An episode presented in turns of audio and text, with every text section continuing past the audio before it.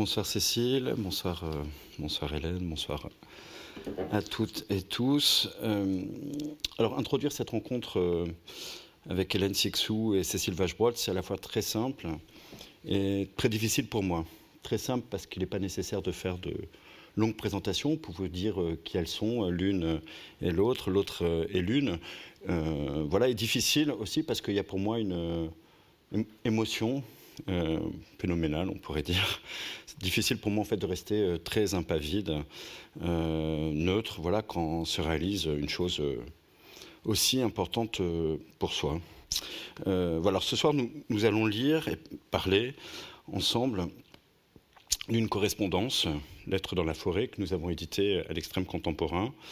voilà, j'ai réfléchi à la meilleure façon pour moi de commencer et il m'a semblé que cette meilleure euh, façon de commencer, en fait, c'était d'écrire euh, moi aussi une lettre. Euh, voilà, comme pour entrer de manière oblique dans ce dialogue par la voie qu'il s'est choisie. Écrire, correspondre. Certains livres donnent à lire et d'autres, très rares, donnent à écrire, ce que j'ai fait donc. Et je vous lis cette lettre courte. Paris, 13 novembre 2022.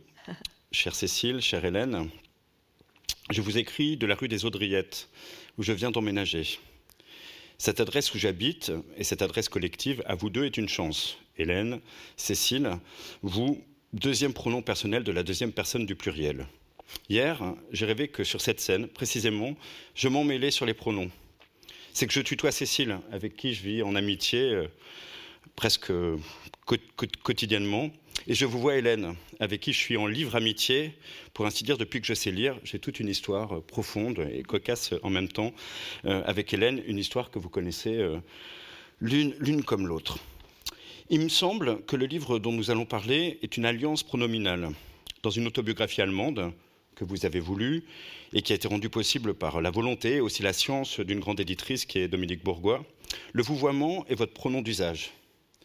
Dans L'être dans la forêt, le tutoiement, cette intimité si sensible dans votre correspondance, d'une amitié, une communauté de pensée et d'affection, passée au tutoiement, ce qu'est ce passage, les lettres de la forêt le disent et je l'entends aussi. Dans mon appartement, la pièce est vide. C'est la maison de quelqu'un d'autre encore, son occupant précédent. Elle deviendra bientôt la mienne quand vos livres seront sortis des cartons. Ils devront sans doute euh, attendre.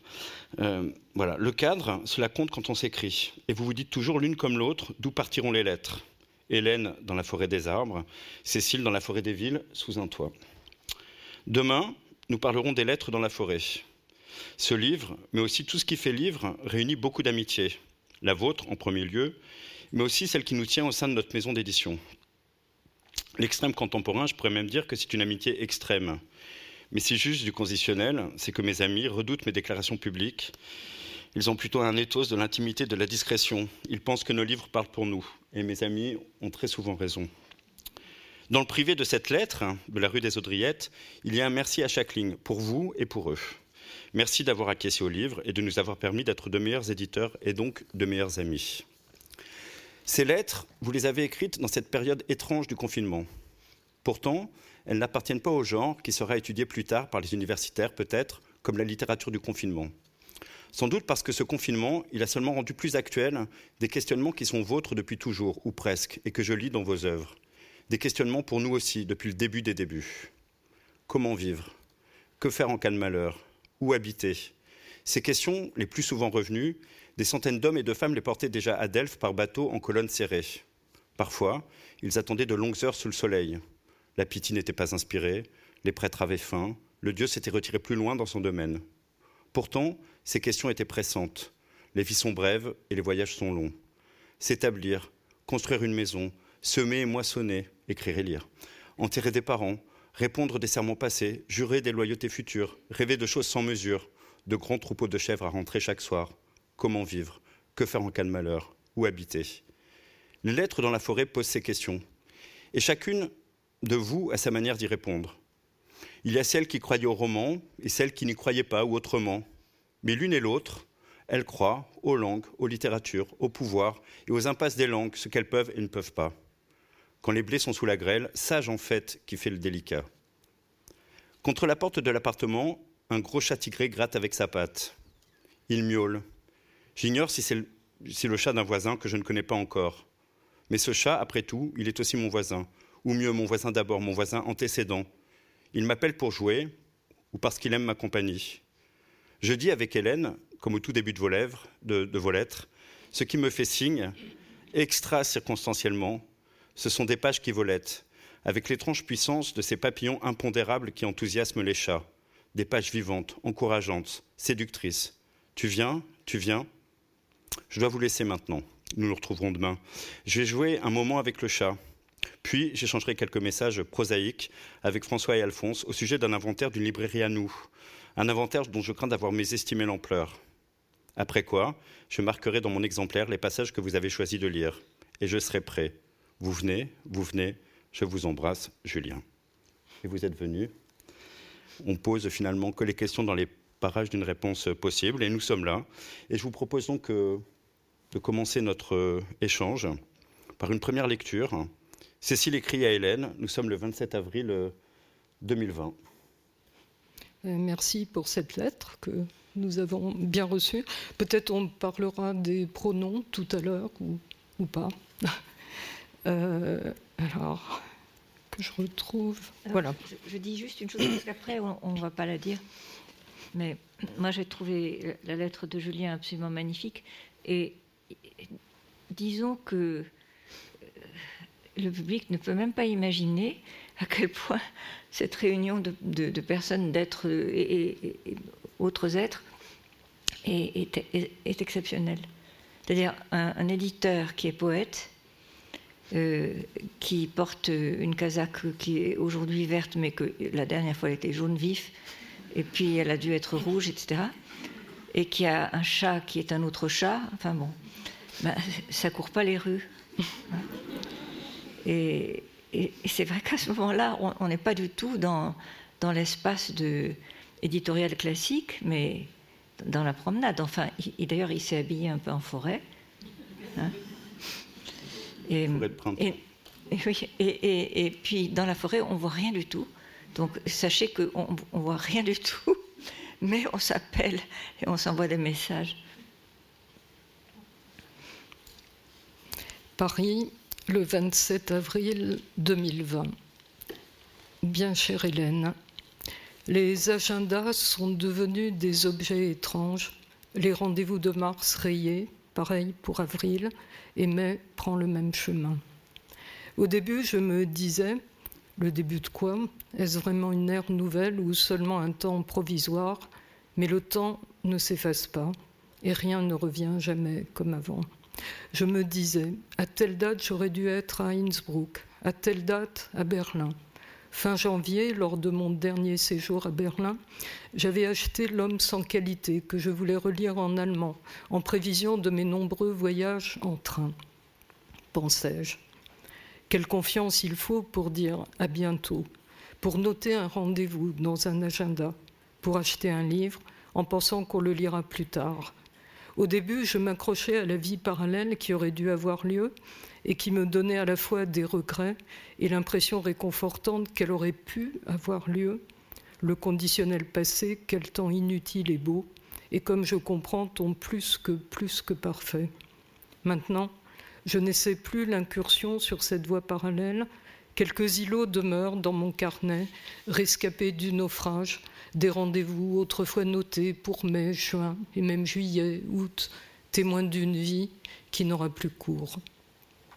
Je les regarde comme on regarde un objet dans un musée. Ah, ils vivaient donc comme ça à l'époque. Le 28. J'ai regagné mon bureau sous les toits. Pour t'écrire, il me faut l'horizon, le calme. Mais là non plus, la mésange ne se manifeste pas. Il ne faut pas attendre, je sais, la, mésange, c'est l'imprévu.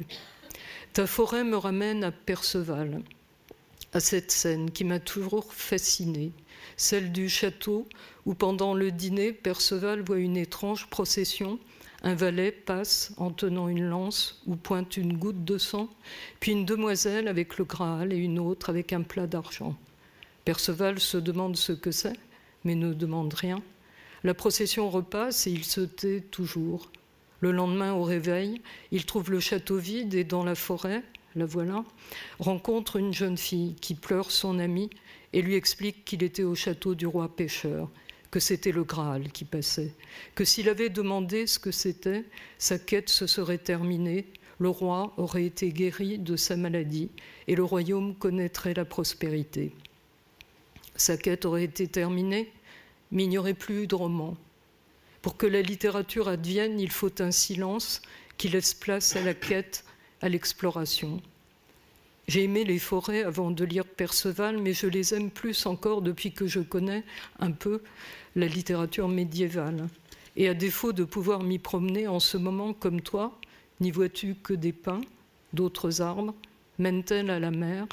Je l'ai retrouvé avec bonheur en relisant Narcisse et Goldmund, Hermann Hesse, le récit de la vie errante d'un artiste à l'époque médiévale qui cherche sa voie et traverse des forêts initiatiques.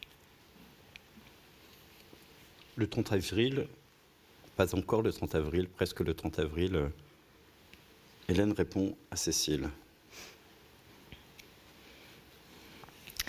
La surprise, à la fin, à la fin de quoi de J'y reviendrai.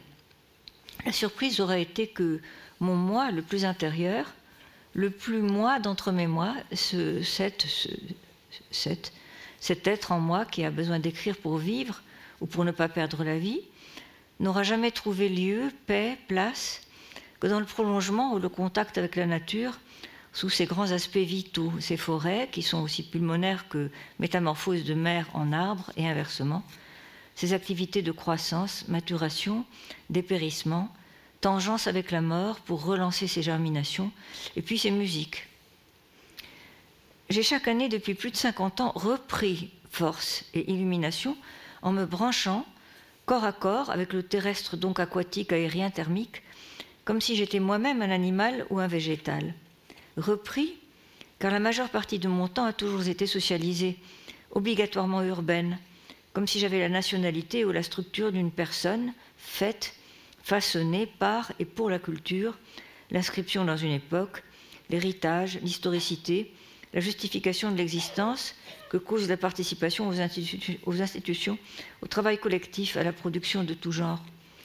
Or, d'où je suis perché en ce moment, au-dessus de la scène filmée de moi-même, on voit bien que le mouvement principal est quasi perpétuel de ce qui aura été ma présence ou durée sur la planète, est orienté depuis la ville et le monde des constructions, bâtiments, projets, politiques, etc., vers l'espace localisé mais sans borne, du terrestre. Ce mot terrestre me gêne car il semble impliquer une domination de la terre. Or, je tiens à ne pas dissocier terre, mère, mère, père. Quand je suis de retour au moi-même, et comme instinctivement, je renoue aux aurores le cycle, comme si j'accomplissais, mais je n'en sais rien. Je ne suis pas plus consciente de ce fait que de petit déjeuner, une cérémonie ou un acte de magie efficace. J'ouvre la porte de la nuit de la maison, c'est l'heure des oiseaux.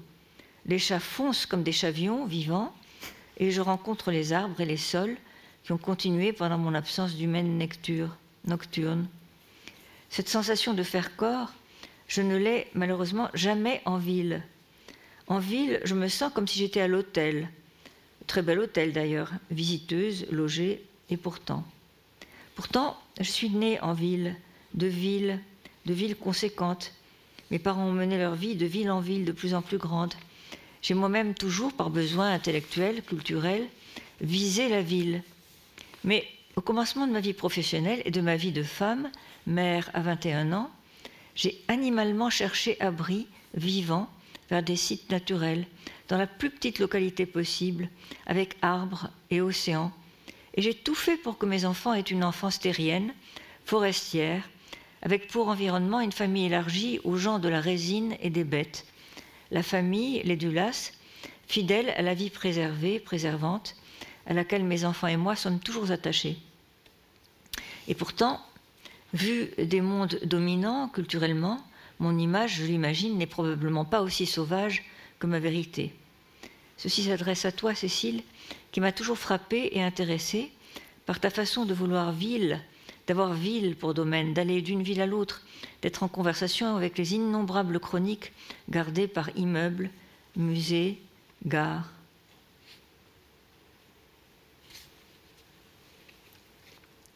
Peut-être, euh, Hélène, euh, c'était comme une promesse, vous avez dit la, surprise à la fin, et on y reviendra. Est-ce qu'on peut y, revenir? Ensemble. Est-ce que la surprise, elle, euh, la, surprise de ce besoin de proximité avec la nature pour écrire et penser, est-ce qu'elle vient précisément de, ce que vous dites de l'enfance des villes Ou est-ce qu'est-ce qu'elle est cette surprise? Ben Moi, je me surprends moi-même. Quand je Là, par exemple, j'ai l'impression d'être euh, euh, une sauvage en ce moment même, hein.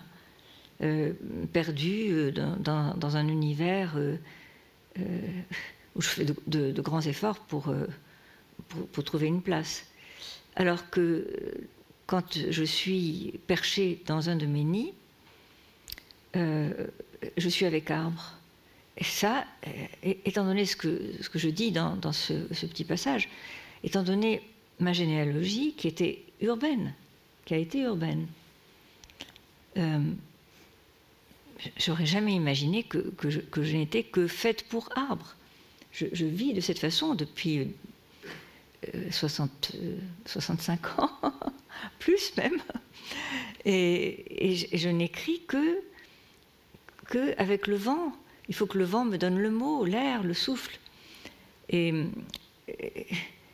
et, alors je me dis, oui, je, pressens, mais je peux me tromper, hein, je pressens que, mon public, euh, comme je le vois dans les Wikipédia et autre chose, me prend pour une, professionnelle intellectuelle euh, appartenant à, l'université, etc. Mais c'est pas vrai du tout. En fait, je suis une bête. Mais ça se voit pas, mais c'est comme ça.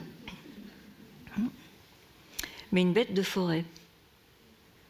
Et et je, n'aurais jamais fini avec la forêt, elle est infinie. Sauf que, sauf qu'il peut arriver une chose quand même, mais que vous savez, c'est que ma forêt, dans laquelle depuis 65 ans je, prends toutes les forces, eh bien, elle a brûlé tout l'été et, de manière radicale. Et je pense qu'elle est à moitié morte, sinon totalement.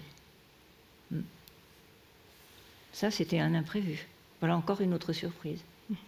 De, Deleuze qui a beaucoup euh, travailler la, métaphore euh, de, la forêt, notamment pour euh, exprimer la connaissance des, phénomènes. Et il y a une parole ou passage très, très belle de Deleuze dans laquelle euh, il dit qu'au fond, il y a deux manières de la mesurer, la forêt. On peut la mesurer de manière cadastrale. On va à la mairie, on regarde les plans de, la forêt, elle commence là et elle finit là. Et il dit qu'il euh, y a aussi une manière de mesurer euh, la forêt comme euh, le résultat de sa puissance d'agir sur nous, et que la forêt, elle dure tant qu'on se sent en forêt. Est-ce que elle n'a pas de limite cadastrale Est-ce que Hélène, quand vous allez en forêt, est-ce qu'elle dure longtemps en vous, arriver euh, à Paris? Est-ce que euh, vous y pensez? Est-ce qu'elle euh,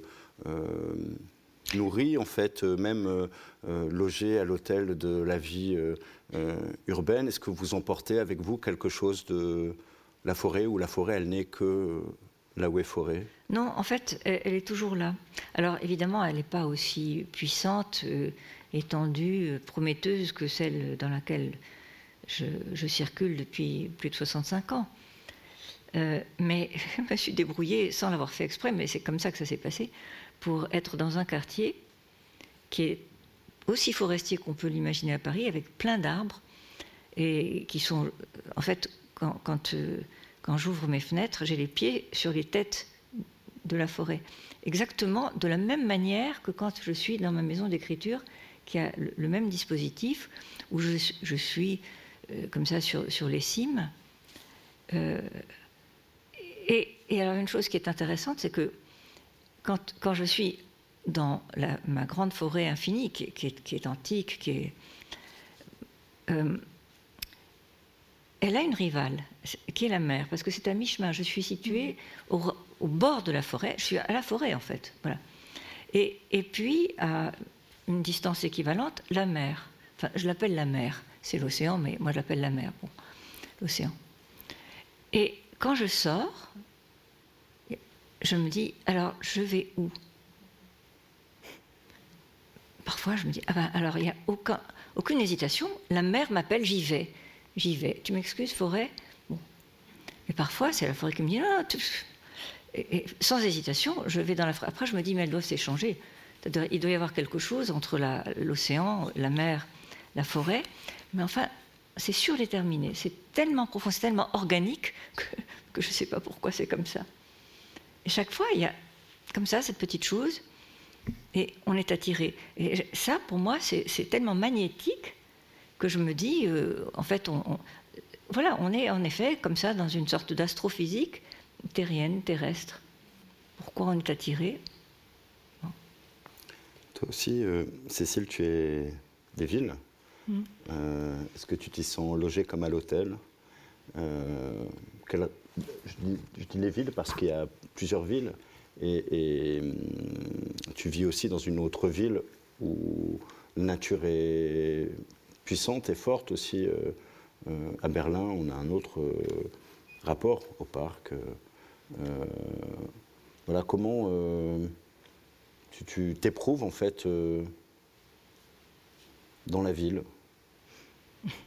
D'abord, ça répond pas encore à, à, la question, mais en écoutant euh, Hélène, je, pensais, il y a un vers de, de Victor Hugo. Euh, je crois que c'est dans la légende des siècles.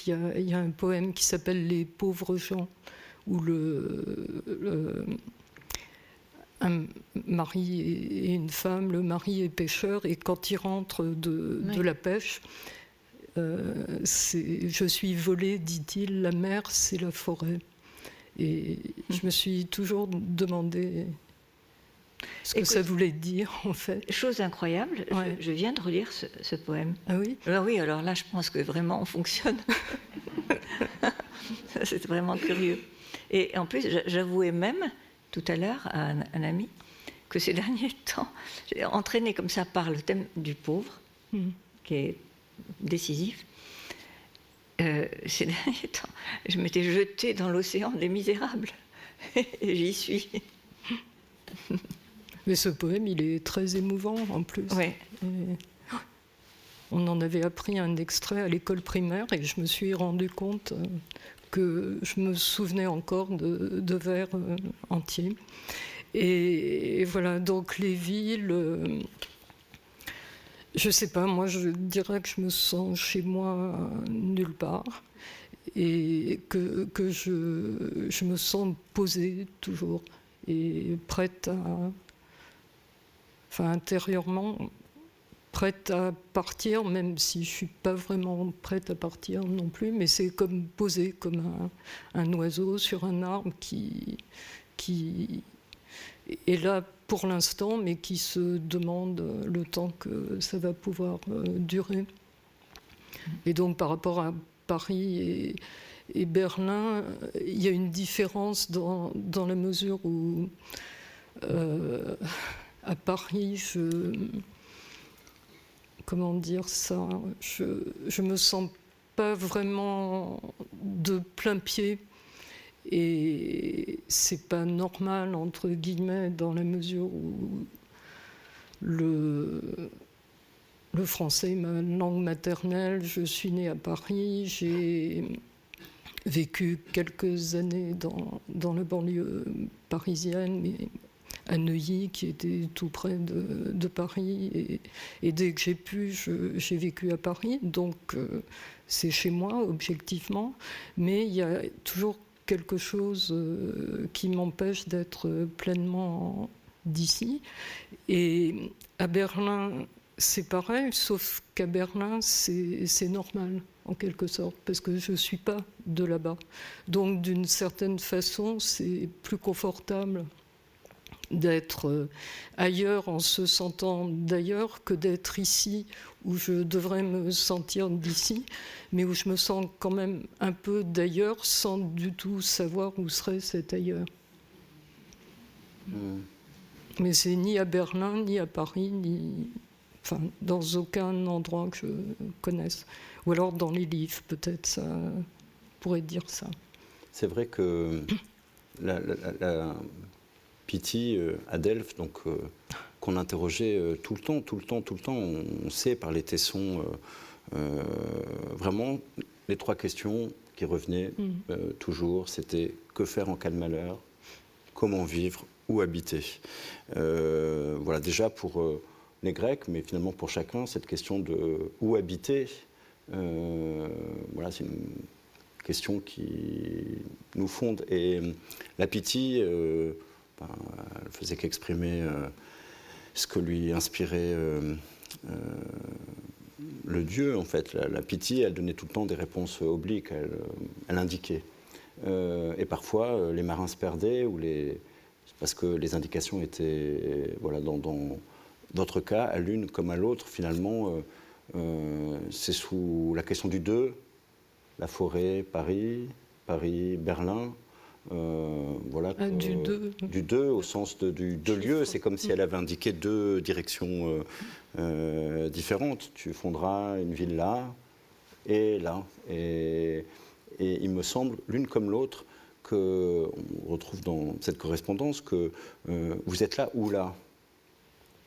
et que c'est très marqué parce que finalement, chacune, dans ces échanges, euh, il y a des cartes postales aussi dans ces lettres, d'une certaine manière. On mm. donne des nouvelles, on discute de euh, littérature, on, échange des affects, des euh, idées, des lectures, mais qu'à chaque fois, en fait, c'est très marqué et que finalement, la particularité, peut-être on, va le voir dans, dans la lettre que tu euh, va lire euh, maintenant euh, Cécile, la particularité de, cette période si spéciale de, confinement, hein, puisque ces lettres, elles s'écrivent dans cette période spéciale, au fond, ça délivrait une réponse univoque.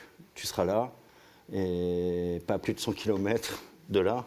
Mmh. voilà, et que c'était comme un moment, finalement, suspendu dans lequel la question où vivre, dans quel lieu, ici ou là-bas, Paris ou la forêt, Berlin euh, ou Paris, au fond, elle était réglée par, euh, par l'État ou par euh, la puissance publique ou par... voilà, que peut-être d'une certaine manière, vous avez cessé de partir ce temps-là, en fait, par, par force. C'est vrai que c'était un moment, euh, c'était même un kilomètre pendant, pendant longtemps. Et je ne sais pas euh, si toi, tu respectais cette limite d'un kilomètre, parce que. La forêt, il y a Paris, plus grande liberté, je Voilà, à Paris, où il y avait des policiers euh, à tous les coins de rue qui vérifiaient si on avait rempli le formulaire et à quelle heure on était sorti et si c'était pas écrit au crayon et gommé. Euh, donc je sais pas, on, a du mal maintenant à réaliser à quel point il y a eu une intrusion dans, notre dans notre vie et, pour nous, enfin pour la génération privilégiée, euh, d'être né après la guerre et, dans un pays occidental, en fait, ça a été ce confinement, la, première expérience et c'est presque, enfin, je ne vais pas dire que j'ai honte de dire ça, mais c'est, ça fait presque naïf et innocent de dire ça, euh, de l'intrusion euh, de l'État dans, notre vie, jusque dans notre vie privée. Alors que, Hélène, tu as connu des choses encore beaucoup plus graves euh, de, cette intrusion de, l'État, bien sûr. Et moi, j'ai pas, pas le sentiment d'habiter, en fait. Je, peux être, être habité par des choses, euh, mais habiter quelque part, être quelque part, ça, ça m'est assez étranger. Est-ce que tu dirais que, Hélène, que dans, dans cette maison d'écriture, tu habites? J'habite en fait dans un livre, si je peux dire. En fait, pendant que Julien parlait, je me disais que ma question primitive, voilà, c'était euh, presque pas tout à fait que faire en cas de malheur, parce que contrairement, enfin pour des questions de génération, hmm. moi je suis née justement dans la guerre, au, bord de la guerre comme au bord de la forêt. Je n'ai connu que ça. Mon enfance, c'était une enfance qui était une enfance de, de, de violence, de, de, massacre, de haine, de, de racisme superposé, euh, avec, avec un nid qui était celui de ma famille, où tout était au contraire euh, d'une profondeur, d'une intelligence extraordinaire. Et, et, et, je me suis posé la question, dès que j'ai commencé à, à savoir lire, c'est-à-dire extrêmement tôt en fait, euh, et, et j'ai commencé à chercher justement où habiter pour parler euh, de, ce mot qui est si important, parce que le monde était de toute évidence, de toute évidence inhabitable. Je savais par exemple qu'une partie de ma famille allemande était dans les camps de concentration, etc. C'était l'inhabitable. Et donc je me disais toujours, mais alors où, on habite? Enfin, où est comme tu dis, enfin, où est-ce que, en tant qu'écureuil, oiseau ou chat, où, et, et, ben, il n'y avait pas tellement de solutions. Et elle se, par contre, elle se proposait c'était alors matériellement vraiment dans les arbres, parce que ça j'ai eu très souvent le fantasme d'avoir comme, comme logis un arbre sur lequel on pouvait s'installer, mais surtout dans la langue, c'est-à-dire que là vraiment, euh, je n'ai eu aucune, aucune hésitation, j'ai compris que l'autre planète, l'autre monde, le monde autre qui nous était accordé, c'était la langue et le livre. Ça tout de suite. Et, ça m'a rassurée. C'était pas une façon de, me dérober à la réalité, mais je pense que nous sommes tous en, position d'évasion. En fait, le seul mouvement qu'on ait, la seule course, c'est celle de, l'évasion. Mais alors, habiter, qui est un mot tellement fort, et, et, qu'il faut, lui aussi, il est, il est un, euh, un, contenant avec. Euh, c'est un trésor. Parce que habiter, c'est avoir, c'est tout simplement avoir. Voilà, et c'est savoir, savoir, se avoir soi, et avec, euh, avec de l'avoir. Il faut avoir de l'avoir euh, pour avoir de l'être. Bon. Et, avoir donc des, habitudes. Mais qu'est-ce que c'est? Alors, ça, c'est vrai que. Comment, moi, pour moi, le, thème de l'habitude ou, du, demeurer était exclu dès que je suis née. On est entré dans la guerre. Et, là, tout était détruit, tout était déraciné instantanément. là où moi, euh, où ma, petite famille euh, était euh, perchée, et puis dans le, monde plus étendu, où il y avait des, fragments de, de, mes familles un peu partout en Europe, et tout le monde, tout le monde déraciné, jeté partout, en train de, de courir partout, avec cette question où on va où on va, où est-ce qu'on va atterrir. Et c'est bien que même ma naissance, je l'ai mise en doute. Je me suis toujours dit, si ma mère avait été une de ses cousines ou de ses cousins, ou de, bon, mais où, est-ce que j'aurais atterri comme graine? Moi, j'ai atterri à Oran, mais c'est complètement absurde. Voilà. Mais les autres ont atterri dans toutes les villes du monde, partout, enfin des trucs invraisemblables. Chaque fois, j'ai toujours pensé, j'aurais pu naître ailleurs, enfin tomber ailleurs, arriver ailleurs, et cet ailleurs, ça, c'est l'espace dans lequel je, circule, c'est un ailleurs. Mm-hmm. Peut-être la, la, lecture de, du prochain échange prolonge un peu ce qu'on est en train de dire. Ça, c'est quelque chose qu'on a en commun. Alors, c'est un dévoilement. 17 euh, mai 2020, Paris. Les rues, ce matin, je, regarde, oui, c'est bien. Oui, c'est bien ça. Les rues, ce matin, étaient vides et le silence dure encore. Il est 9h47. Je me demande si tout le monde est parti en forêt ou a franchi la limite des 100 km, l'espace s'est entr'ouvert tout à coup pour aller voir la mer, ou s'il y a eu hier un premier samedi soir de fête dont les gens se réveillent difficilement. En inscrivant la date en tête de cette lettre, j'ai bien fait attention à ne pas faire un immense bond dans le temps avec un zéro de trop. La lettre d'avant, c'était 20 020. Ton enfance comme un quatuor, puis la voix, celle de ton père, une perte sans pareille quand on ne peut plus l'entendre. Mais peut-être court-elle dans ton écriture.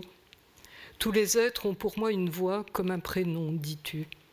Je pense aux êtres de tes livres, appelés par leur prénom, Ève, ou une dénomination, ma fille, l'ami, et certains, ceux du passé, par le nom entier, comme si tu leur redonnais pleine existence en inscrivant leur nom complet dans le livre. Au début, j'écrivais des romans plus traditionnels et les personnages, même s'ils n'avaient pas d'apparence physique définie, portaient un prénom et un nom. J'avais du mal à les choisir. Je trouvais toujours qu'ils sonnaient faux et j'essayais qu'ils sonnent vrais.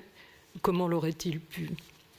Je ne crois pas te l'avoir raconté, mais j'ai eu des difficultés avec mon nom. À chaque rentrée scolaire, on me demandait de quelle origine il était, et je répondais polonaise, ce qui n'expliquait rien. Je ne sais plus si on m'en demandait la prononciation, je ne crois pas. En tout cas, on prononçait le J comme un J et sans le S, ce qui donnait quelque chose phonétiquement comme vache-bro. Ma mère disait Vesbro, qu'elle épelait W-E-I-S-B-R-O-T quand il fallait le noter, par exemple chez un commerçant. Et moi, je répétais ce qu'elle disait sans penser que la prononciation et l'orthographe ne correspondaient pas. Ce n'est que très tardivement, et bizarrement au moment où j'ai quitté l'enseignement pour sauter dans le vide, je n'avais aucun revenu assuré et pas de travail en vue, que j'ai pris conscience de ce hiatus. Et avec cette conscience, je n'arrivais plus à prononcer mon nom. Ce qui était d'autant plus absurde que je devais chercher du travail, justement, et qu'à l'époque, il n'y avait pas de mail et qu'il fallait donc passer par le téléphone. Je retardais le plus possible le moment de donner mon nom. J'attendais qu'on me le demande.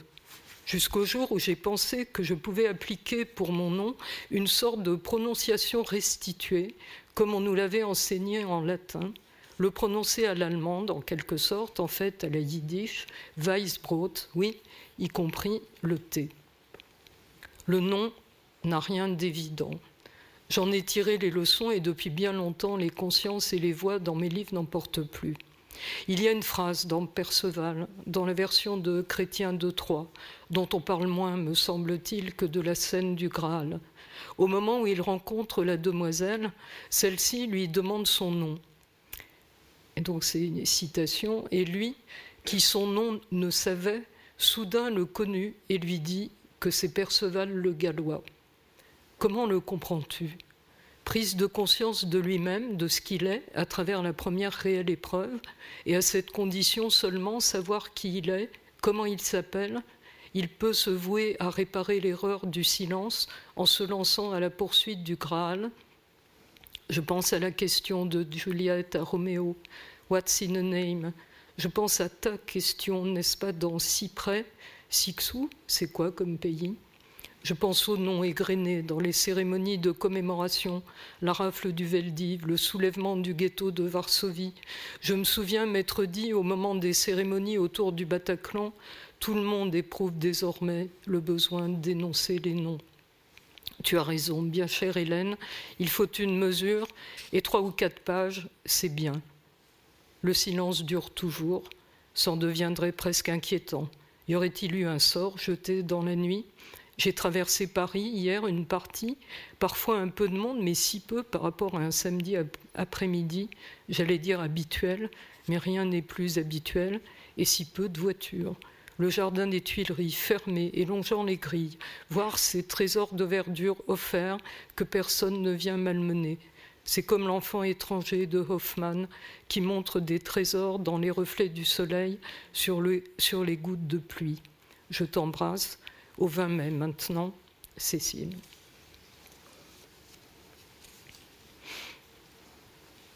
Alors je te réponds Il paraît, oui. Arcachon avec grand soleil. Cécile m'a mis, m'a mis de pain blanc. Si tu veux bien, partageons le pain du nom, puisque au temps où c'était à l'amertume que nous goûtions, nous ne nous connaissions pas. Je suis née avec l'imprononçable et jusqu'à aujourd'hui, j'entends tous les jours une variation. Depuis les quatre sous, non, les quatre sous, quand j'étais à l'école, jusqu'à Sisou, Siso, Kuxi, Siux, Siskou, Sixos, en passant par le Sixoux, sur la couverture de voile, premier texte publié chez Galilée, et Coquille qui a produit un raz-de-marée mondial de XX et autres Y, Sisksu, etc. Enfin, c'est pas ce que je voulais te dire. Non. Je voulais te confier que nous sommes, le sais-tu, roulés dans la même farine. Imagine, il y a une vingtaine d'années, des amis kabyles commencent à m'apprendre que ce nom est ou serait kabyle. Siksu ou autre, c'est-à-dire Siksu, ça veut dire couscous ou farine. Dit mangeable, je suis devenue mangeable et rassurante comme le pain quotidien. Blanc, d'ailleurs, ton Weissbrot m'est toujours apparu comme le plus familier des noms. Et j'avoue n'avoir jamais songé à le prononcer autrement qu'à l'allemande, germanique yiddishisé qu'il est. Donner un mot, un nom, pour moi, c'est donner la vie et la bénir. Un acte si puissant et si grave que mille fois j'ai dû me mettre ou soumettre à l'épreuve ou la cérémonie. Ça a dû commencer dans la première grotte, où le jour où Dieu s'est mis à performer les créatures. Tout est dans le nom, la vie, la mort, le destin, la place dans le monde, et bien sûr la mémoire transmission, la lignée, l'accueil. Que deux fois je me suis présentée à la douane de la vie pour déclarer une naissance, en tremblant parce que je sentais qu'il s'agissait de magie et de verdict. Pour chacun de mes enfants, y compris le disparu, que j'avais placé sous double fatalité, par deux noms surinvestis, pour mes chats successifs. En ce cas, leur destin était surdéterminé. Certaines, tu sais qu'elles sont chattes, ont été bénies par l'amour et je n'ai pas eu à répondre de mes choix. Pour Chaya et Isha, je les ai placées sous la protection de ma mère et de la Bible. Chaya, le nom juif de Ève, ma mère, elle l'ignorait, c'est son père qui la nomma ainsi en hébreu. Chaya, c'est-à-dire Eva, c'est-à-dire la vie, ce qu'elle était, c'est-à-dire la première des femmes. Et comment s'appelait-elle avant de s'appeler D'être appelée vie, autrement dit non mort, vie malgré la mort, contre la mort. Comment s'appelait-elle avant d'être appelée? Elle était appelée Isha. Mes deux filles jumelles sont inséparables. À peine les avais-je appelées qu'en 24 heures, elle répondait. Elle répond d'ailleurs à chat et au nom de l'autre. Chaya, où est ton Isha? dis-je. Et Chaya va chercher son autre. Et là-dessus, si j'avais su ce que je ne savais pas, Chaya a tout du caractère d'Ève, ma mère. Quant à Isha, elle est le vertige et l'excès juste avant le nom. J'ai toujours su qu'appeler donner un nom était l'acte d'accorder le droit de passage parmi les humains mortels citoyens, un agrément, un salut. Et voilà quelques-unes des raisons pour lesquelles je suis en grande difficulté quand c'est à un livre que je dois arbitrairement donner un titre de séjour. C'est épouvantable, j'y arrive pas. Je me conteste, je mets en doute mon autorité. Le livre a une telle indépendance. Je m'attendrai presque à ce qu'il se retourne vers moi et m'appelle. J'ai eu le bonheur, aujourd'hui passé, d'avoir un génial donneur de nom. Il lui suffisait de regarder attentivement le texte et il y voyait le nom qui était tissé. Enfant, j'ai beaucoup regretté, jusqu'à une petite douleur, de n'avoir que Hélène pour nom. J'aurais eu besoin et j'aurais tant aimé avoir l'autre pour me changer, cacher, étendre, dérober. Ben non, Hélène, et c'est tout. Comme je l'ai souvent dit, c'était le nom de la grand-mère chérie de Ève, Hélène Jonas Nemeyer, une femme souveraine aux huit enfants. Cela me plaisait. Ma mère n'a jamais pensé à Hélène de Troyes, heureusement. Elle aurait certainement renoncé à ce cher nom de grand-mère d'Osnabrück. Les noms juifs allemands m'ont naturellement toujours fasciné. Quelle poétique onomasiologie Ça abonde en roses, en arbres, en montagnes, en étoiles et en pain blanc. Rosie Jonas, mon omie, ma grand-mère, épouse Michael Klein et devient die kleine Frau Klein, car il y avait aussi dit grosse Frau Klein, sa belle-sœur. Ma très petite omie, 1m50, deux fois Klein, était appelée à Oran Madame Klein, il y a toujours eu de quoi s'amuser et se faire des clins d'œil. Et comme ça, j'en arrive à Dieu. Dieu, chez nous, s'appelait Goth.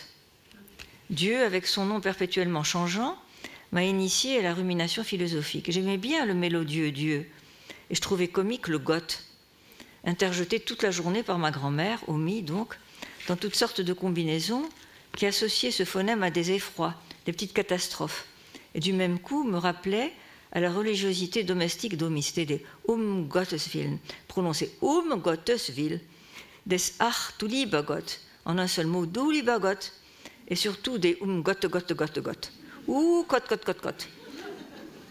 savoureux, savoureux et pas très distingué. Je soupçonne que c'est le goth d'Omi qui s'est gentiment insinué dans mon paysage surnaturel. Ajoutons que l'étymologie de goth, God, germanique, si éloignée de la brillance du dieu descendu par Zeus de l'indo-européen, a de quoi faire rêver. Les dieux germaniques, ce sont les appelés, les interpellés, ceux dont on entend la réponse. Et pour ça, il faut qu'ils aient un nom. Quand Perceval reçoit son nom, il entre dans l'espace enchanté de la réponse, de la responsabilité et de l'adresse. Je dois répondre de mon nom en mon nom, qui est aussi celui des générations précédentes, et pour les Juifs, historiquement, de tout un peuple à travers les millénaires. Je vous raconte une histoire. C'est par la bénédiction de Jacques Derrida que mon premier livre, Le prénom de Dieu, a été publié chez Grasset en 67. Vigilant et sur le qui-vive, il me dit échange de nom pour publier. Un nom comme Sixou, ça va être un obstacle. J'ai toujours suivi la lumière de ses conseils, il a la raison, l'intuition. Comme je pressentais qu'il s'agissait non seulement de l'imprononçable, mais de la marque juive, je cherchais dans le magasin des noms juifs pour préserver la dignité des miens. Un nom prononçable? Ce serait donc Jonas, nom de Omi, ma grand-mère, Rosie Jonas, et nom juif de mon père. Et, et voilà, comme tu dirais.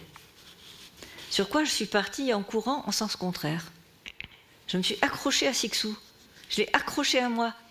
Et malgré les innombrables attentats à cette signature, nous ne nous, sommes jamais quittés.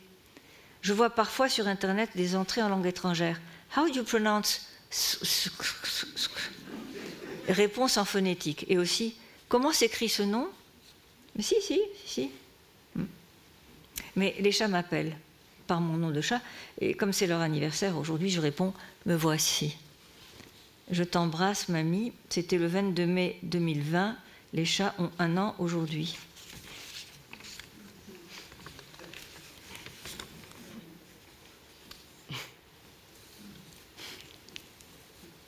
Cette question de nom, de nommer, cette responsabilité euh, du nom, évidemment, c'est très sensiblement euh, dit dans votre euh, échange, à la fois parce qu'on a été nommé et parce qu'on nomme.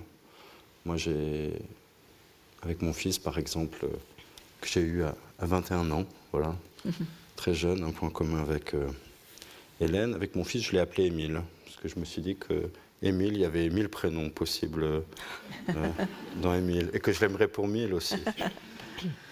Et j'essaie de. C'était pas l'Émile de Rousseau, quoi. Non. Ça, ne jurait pas.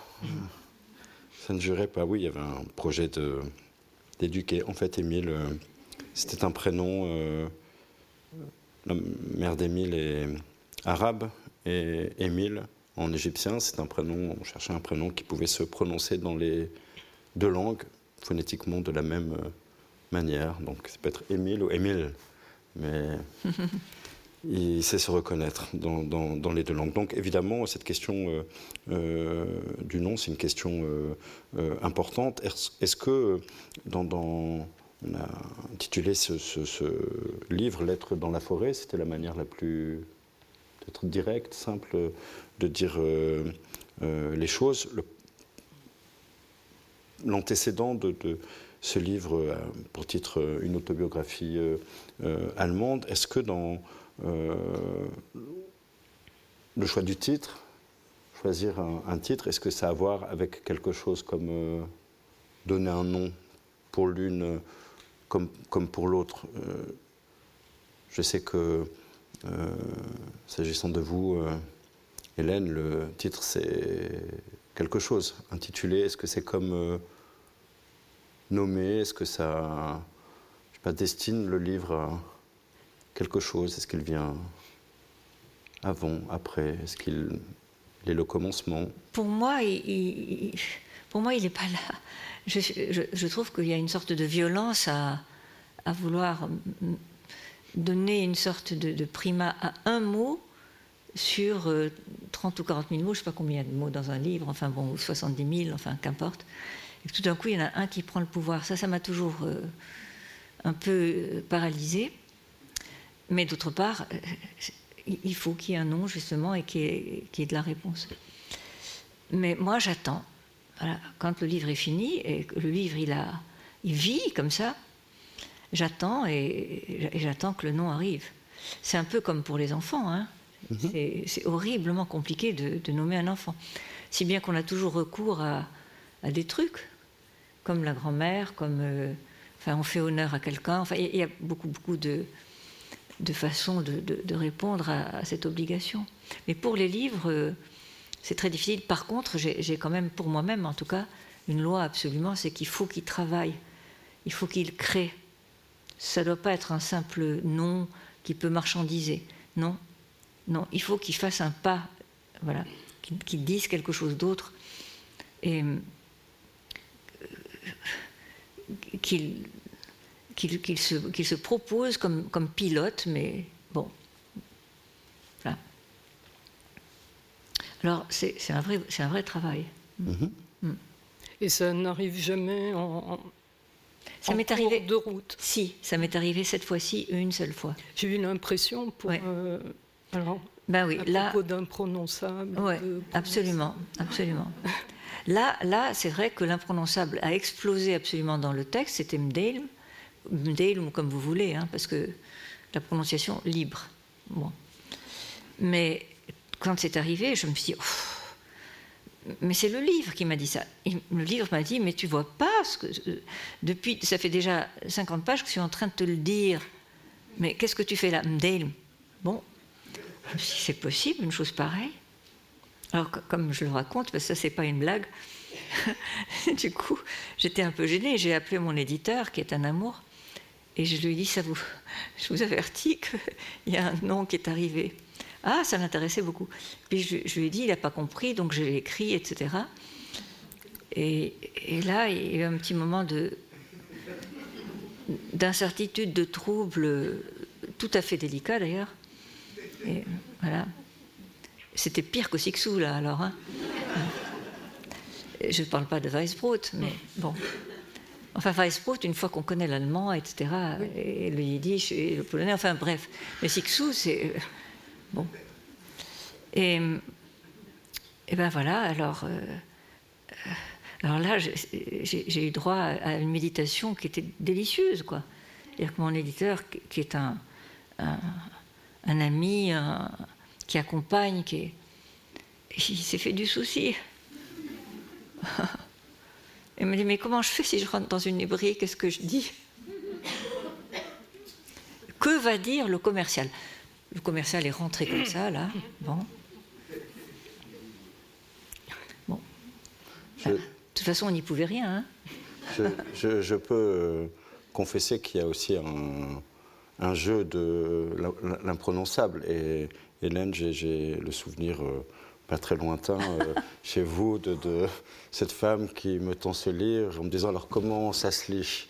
Euh, Voilà, et donc c'est l'imprononçable, on l'a en, on partage en fait finalement. Et ce titre-là, comme euh, les autres, mais peut-être plus encore que les autres ou plus euh, radicalement, il oblige aussi le lecteur à, travailler avant même d'avoir ouvert le livre, parce que le travail démarre euh, dès le titre comment ça se prononce, parce que le commercial c'est une chose, mais la personne qui va dans la librairie ah et qui cherche à se procurer ce livre, ben, elle aussi, elle doit se lancer dans dans le flot du hasard des prononciations euh, possibles de ce titre. C'est très heureux. Oui, mais surtout que c'est un mot français. On ne croirait pas, mais c'est ça qui fait justement la force du nom. C'est que c'est un mot français. Parce que sinon, si je vous mettais ça comme ça, comme me l'a dit à, un certain moment euh, Cécile, euh, il y a des mots tchèques qui, qui, ressemblent à ça. On pourrait trouver de l'indonésien, je ne sais pas quoi. Enfin bon. Mais non, il est français. Ah, ah, alors là, évidemment, on est devant l'énigme, quoi. Il est français, mais fantomatique, français Oui, mais voilà, lui, il, habite, voilà, il, est né en français. Mais même, euh, il est, et il est même pas arabe. Ni yiddish. Hölderlin disait que même notre propre, euh, il faut l'apprendre euh, comme un étranger. Donc, ben oui. on le lit en tout cas comme un, un mot d'ailleurs. Mais moi, je me demandais, avec toutes ces questions du nom imprononçable, du titre imprononçable, de tous ces imprononçables, euh, d'abord, s'il ne faudrait pas faire un dictionnaire des imprononçables comme il y a un dictionnaire des mots intraduisibles, et si finalement les titres, est-ce qu'ils sont faits pour être dits ou pour être lus? Parce que quand on lit, il n'y a, rien d'imprononçable en fait. Mmh. Un client de, la librairie euh, euh, en face, Hélène m'a dit, mais je ne savais pas que euh, Hélène Sixou, il avait bien prononcé euh, euh, Sixou, avait un, intérêt comme ça récent pour le, Talmud. Il pensait que c'était des études talmudiques, ce livre. Et voilà, donc chacun conjecture. et c'est assez heureux, en fait, finalement, parce que c'est une manière aussi d'entrer dans le livre. Finalement, chaque livre, il est aussi vu du point de vue du, lecteur, et je ne crois pas que vous êtes lectrice l'une de l'autre, mais je ne suis pas écrivain, mais j'imagine qu'on ne peut pas être son lecteur ou son propre lecteur. Voilà, il y a toujours un, horizon d'attente. Et là, s'agissant de ce, c'est imprononçable pour moi, euh, c'est fécond en fait cette euh, attente du titre. Cette histoire de Talmud, c'est toi-même qui m'en as parlé. Mais là, je, là, je, je dis une chose euh, enfin, je, donne une explication, c'est que c'est pas la première fois qu'on me dit ce genre de choses. Comme je te le disais, euh, voilà, d'excellents lecteurs ou lectrices euh, ont associé comme ça certaines de. À la Kabbale. Voilà, exactement. À la Kabbale, au Talmud, etc. Alors, bon, je pourrais dire oui, mais c'est pas vrai, non. Enfin, c'est pas vrai. Je n'y connais rien. Mais je me dis, mais puisque ça revient comme ça, qu'il y a des gens qui me disent Oh, c'est talmudique, ou bien euh, euh, il y a tous les chiffres de la Kabbale, et voilà ce que ça veut dire, et même qu'on arrive à, déchiffrer comme si on était dans Edgar Poe, je me dis Mais ça doit être vrai, quelque part, quelque part que je ne connais pas. Peut-être la Kabbale euh, vous connaît mais oui, Hélène. Mais oui, mais j'en suis convaincue, ça doit se passer comme ça. Et après tout, c'est comme pour la pitié, quoi. on reçoit des messages, ils sont, ils circulent, mais ils circulent peut-être pas extérieurement ou avec l'aide de micros, etc. Non. Ce que je voulais dire, c'est que c'est pas c'est pas en te lisant que, j'ai ce sentiment. Par ailleurs, la Cabale, il y a ce, effectivement très bel article de, Véronique Bergen euh, sur le site de Diacritique qui, parle de la Kabbale et de, de Pau et de, bien d'autres choses à propos de d'Eilem. Et ce que je disais, c'est que, en fait, quand, quand, quand, on te lit, et même ces, ces lettres que tu m'as écrites et puis qui sont, qui sont là dans, dans ce livre, on, se dit que, tout est dit, qu'il n'y a, pas, autre chose à dire que ce qui est écrit. Et, quand, il arrive qu'on ait l'occasion d'en parler, ou quand on parlait des lettres d'une autobiographie allemande aussi, euh, il, se, il, se, révèle qu'il y a beaucoup d'autres choses à dire.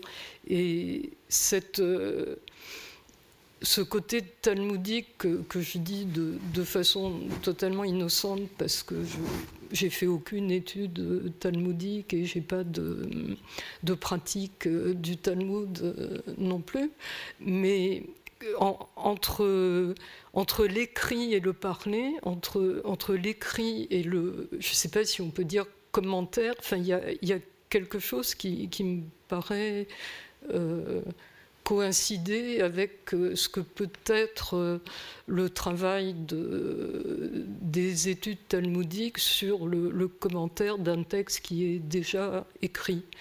Mais tu sais, en fait, l'écriture, elle s'auto-commente en permanence. Nous, ce qui se passe, c'est que notre, notre façon de lire, c'est une façon économique. C'est-à-dire qu'on on, lit pour, comprendre, pour avancer. Mais si on songe à ce que nous réserve euh, comme trésor le, texte, la textualité, c'est tout en profondeur. On va à, mm. des, des, profondeurs inimaginables. ne serait-ce que si on. Mais ça, évidemment, il faut prendre le temps, il faut avoir une certaine attitude. Ça, c'est peut-être une attitude, une attitude, justement qui ressemble au Talmud.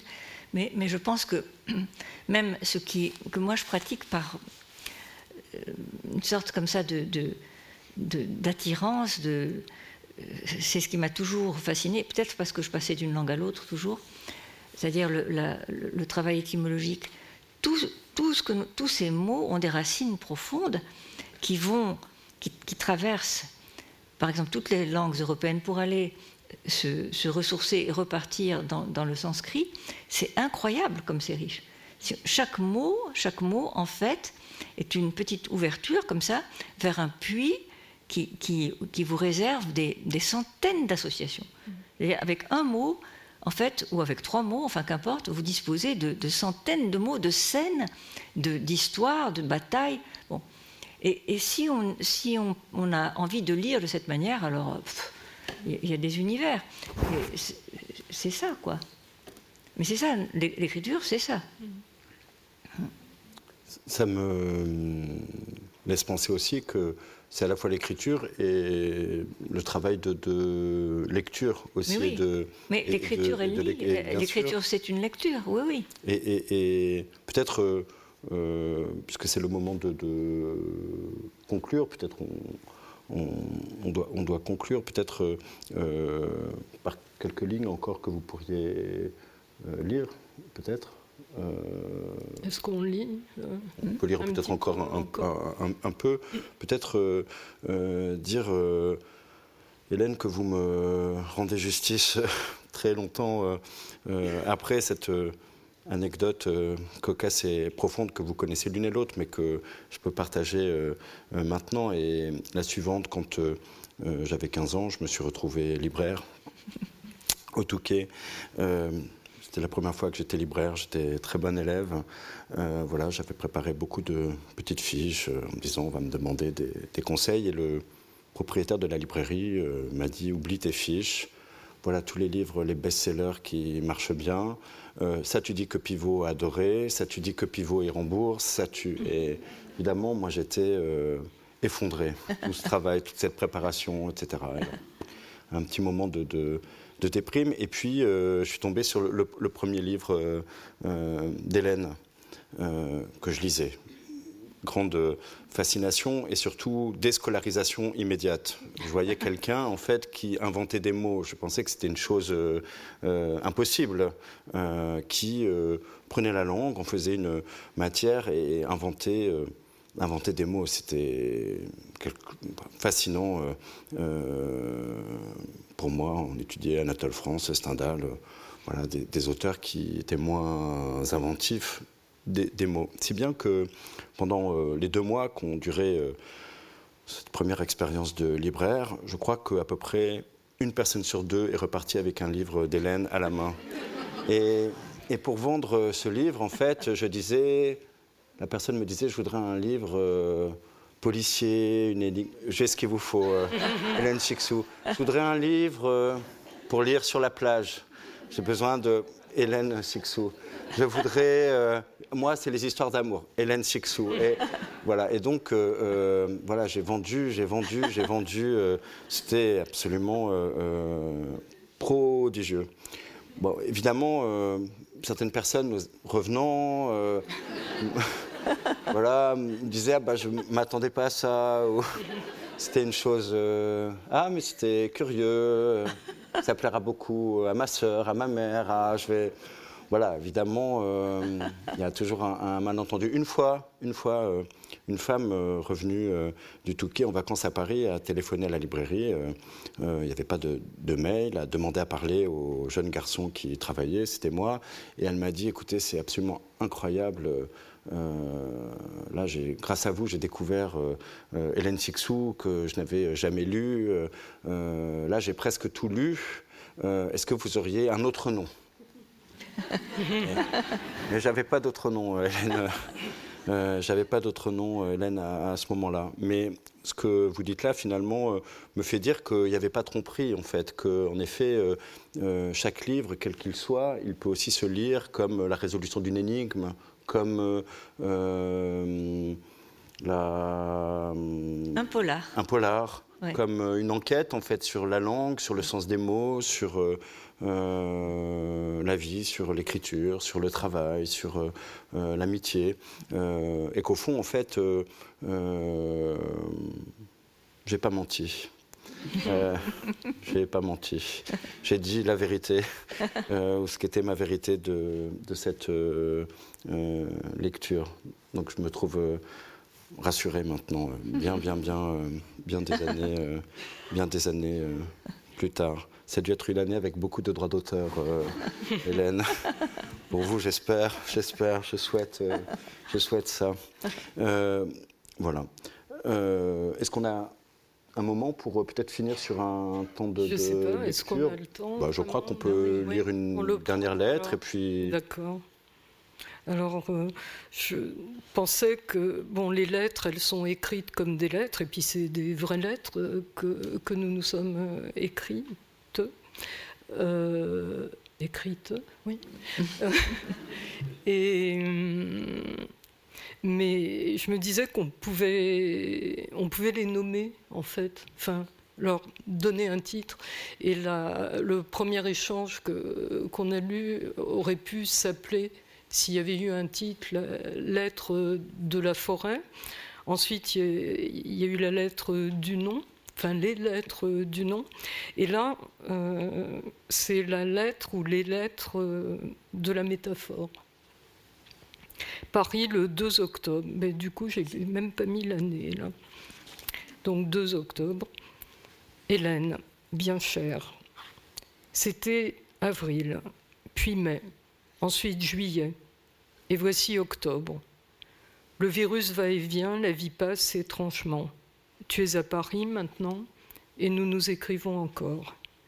Lorsque les événements modifient non seulement le quotidien, mais aussi les pensées, les émotions, au-delà de ce qu'on peut dire et ressentir, c'est le réel qui s'impose à nous et qui semble effacer le reste. Au point qu'il est difficile, qu'en penses-tu, d'écrire?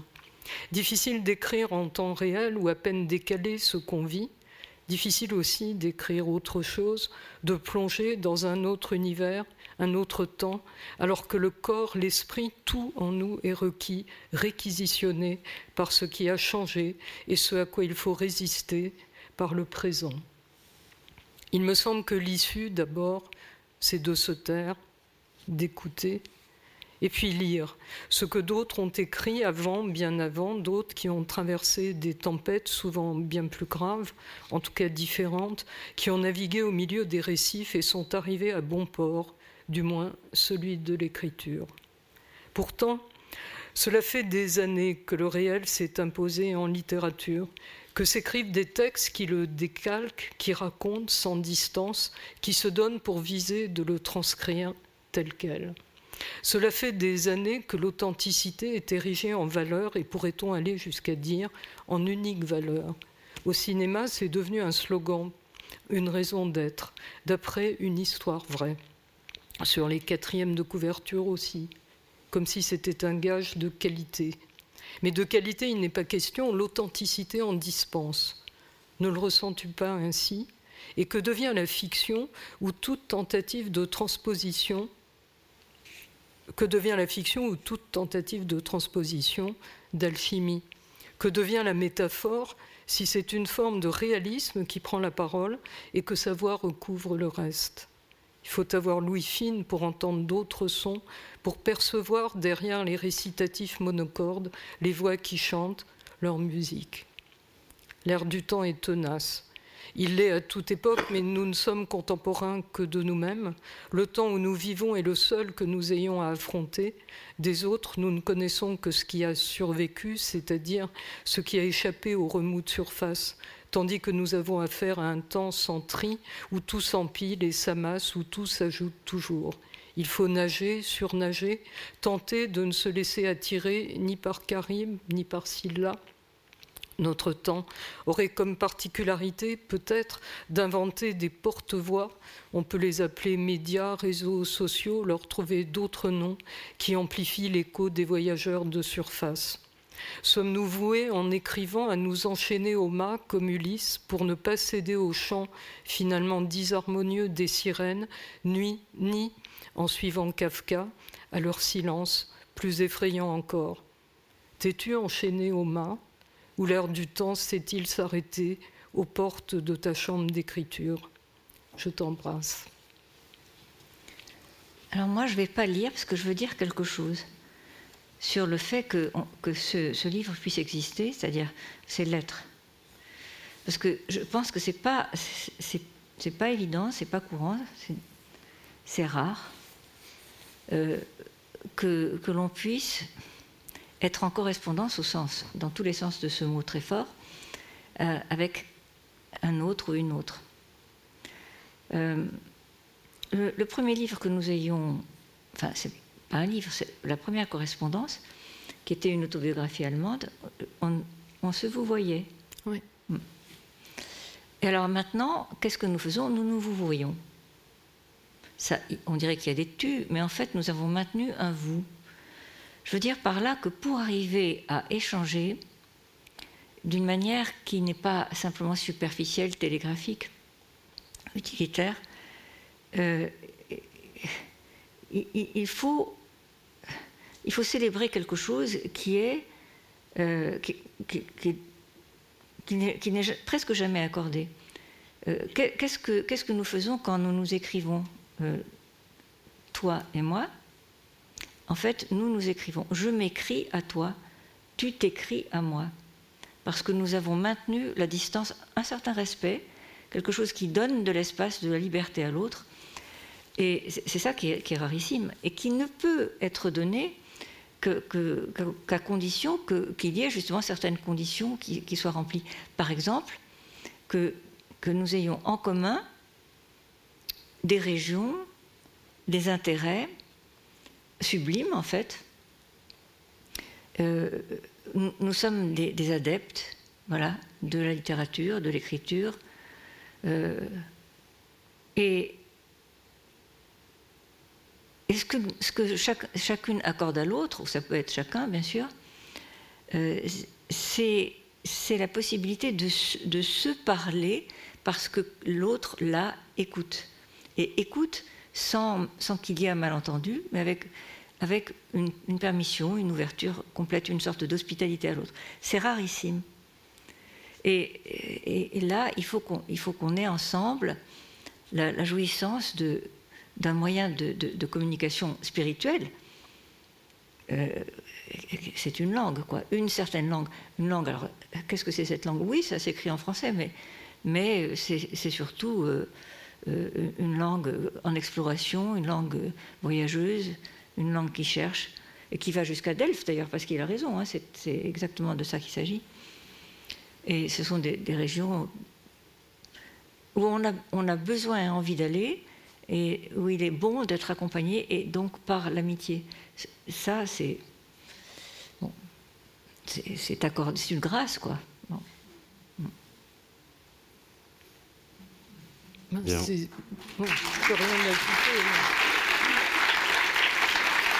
Merci.